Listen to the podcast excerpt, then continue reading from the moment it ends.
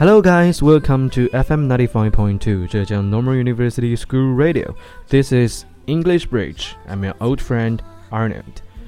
欢迎大家回到 FM 九十五点二浙江师范大学校园之声，这里是外语桥，我是大家的老朋友双飞。那么这个学期呢，外语桥也是带着全新的模式回到了大家的耳畔。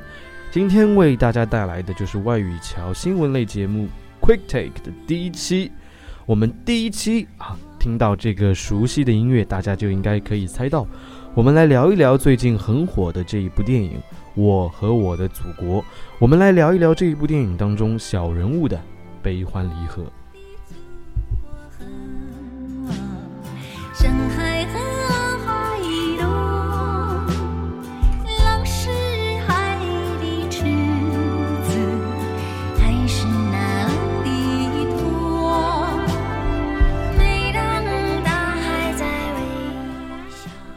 我和我的祖国这一部电影的翻译应该怎么说呢？它的官方翻译是 “My country and my people” 啊，非常接地气，也是非常有寓意的一个翻译。我的国家和我的人民，那也就应景了我们这一期节目想要讲的这一部电影当中的小人物。The greatness of my country comes from my people.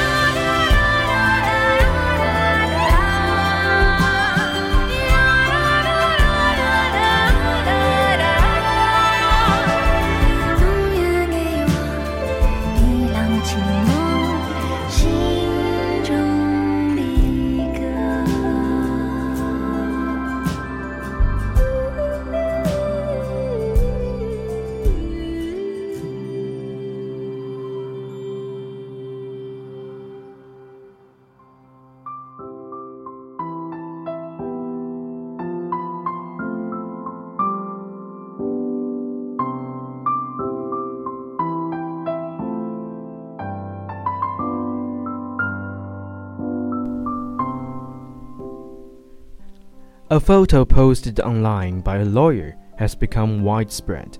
It shows members of the overflow audience sitting in the movie theater's corridor to watch the recently released patriotic movie, My Country and My People, because they could not get seats.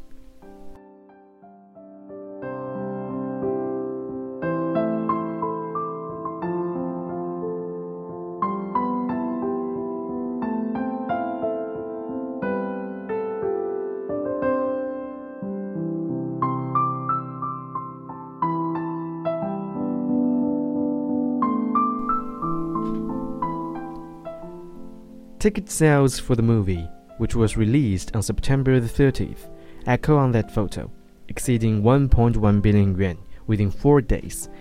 Besides that, its expert rating on Douban.com, China's equivalent to IMDb.com, reached 8.1. Its public rating on Microblog, China's equivalent to Twitter, which reached as high as 9.4.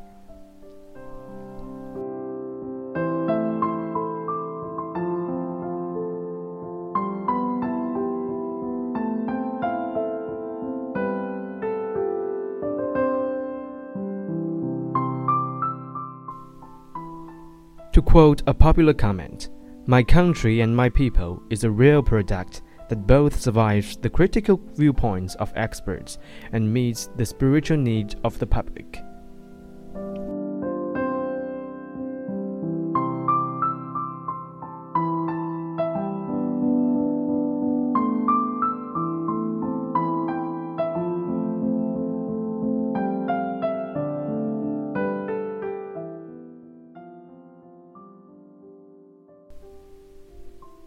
The key to the movie's success lies in telling stories of the everyday people who had experienced great historical events instead of showing audiences a grand picture of the events.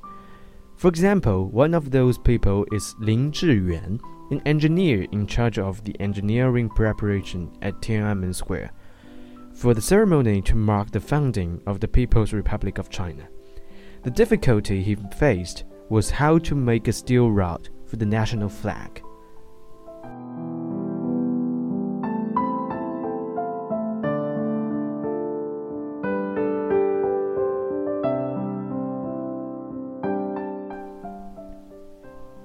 That difficulty might seem odd today, but at that time it was really hard to find a 35 meter long steel rod suitable for raising the flag because the war torn old China limited industrial capacity.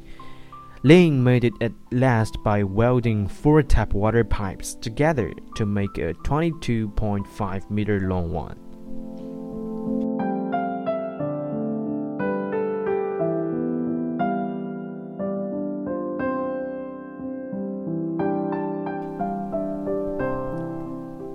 The story about the water pipes has attracted hundreds of discussions on the microblog, which proves it is interesting and appealing to audiences. Through that process, the limited industrial capacity of old China was known to all. It proves a much more effective way to spread knowledge about history than telling people old China lagged behind in industrial capacity.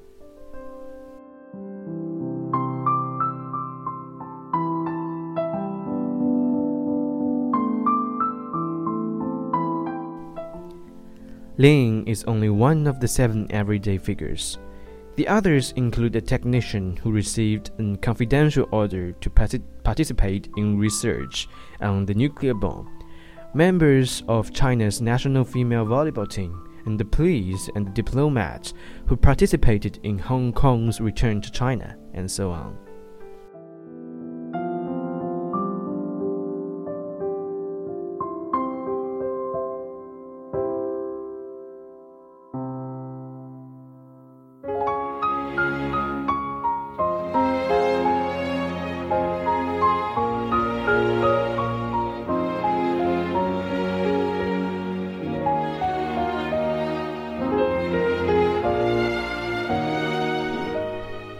Their successes once again prove that to tell stories about ordinary people is always better than big, empty talk. For a long time, it has always been a question on how to prevent patriotic films from falling to towering sermons, and my country and my people has solved it.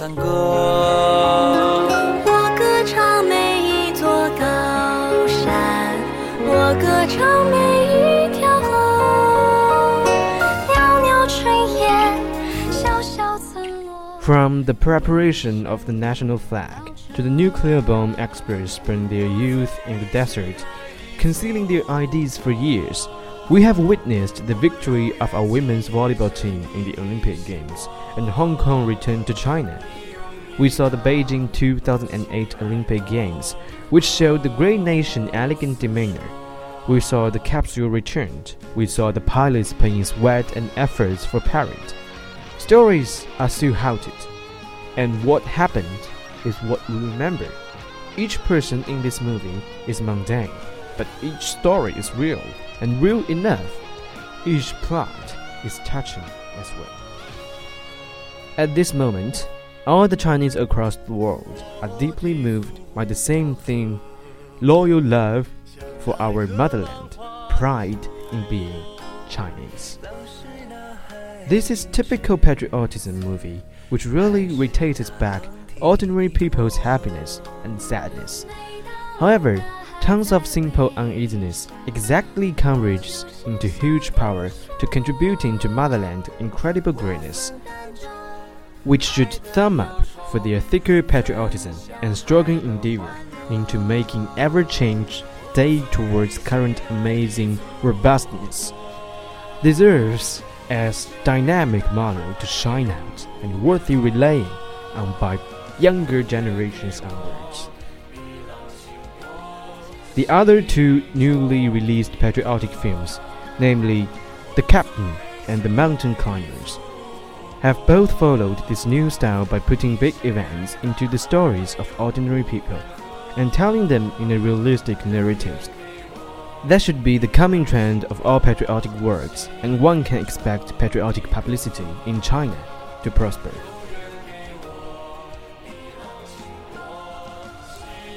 As the saying goes, A great nation is home to great people, and great people make their country great.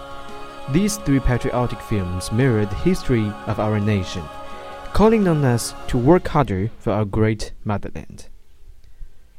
我和我的祖国、 中国机长、攀登者这三部电影，都是用了小人物展现大故事的形式，让大家可以更贴近生活的去感受到这些伟大历史节点当中发生的那些平凡的故事。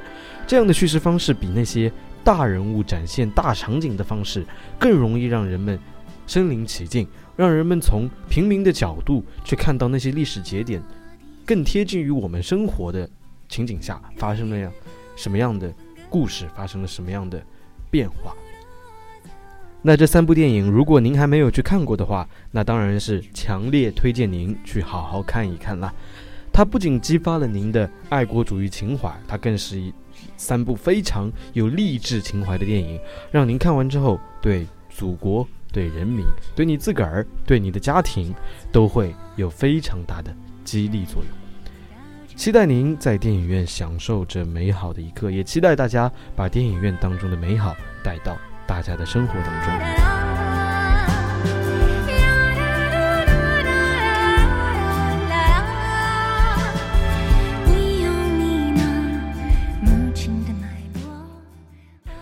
My country and my people，这就是我和我的祖国那些小人物当中的大故事。OK today's program draws to its close. Thanks for listening. I'm Arnold. And this is English Bridge Quick Take. See you next time.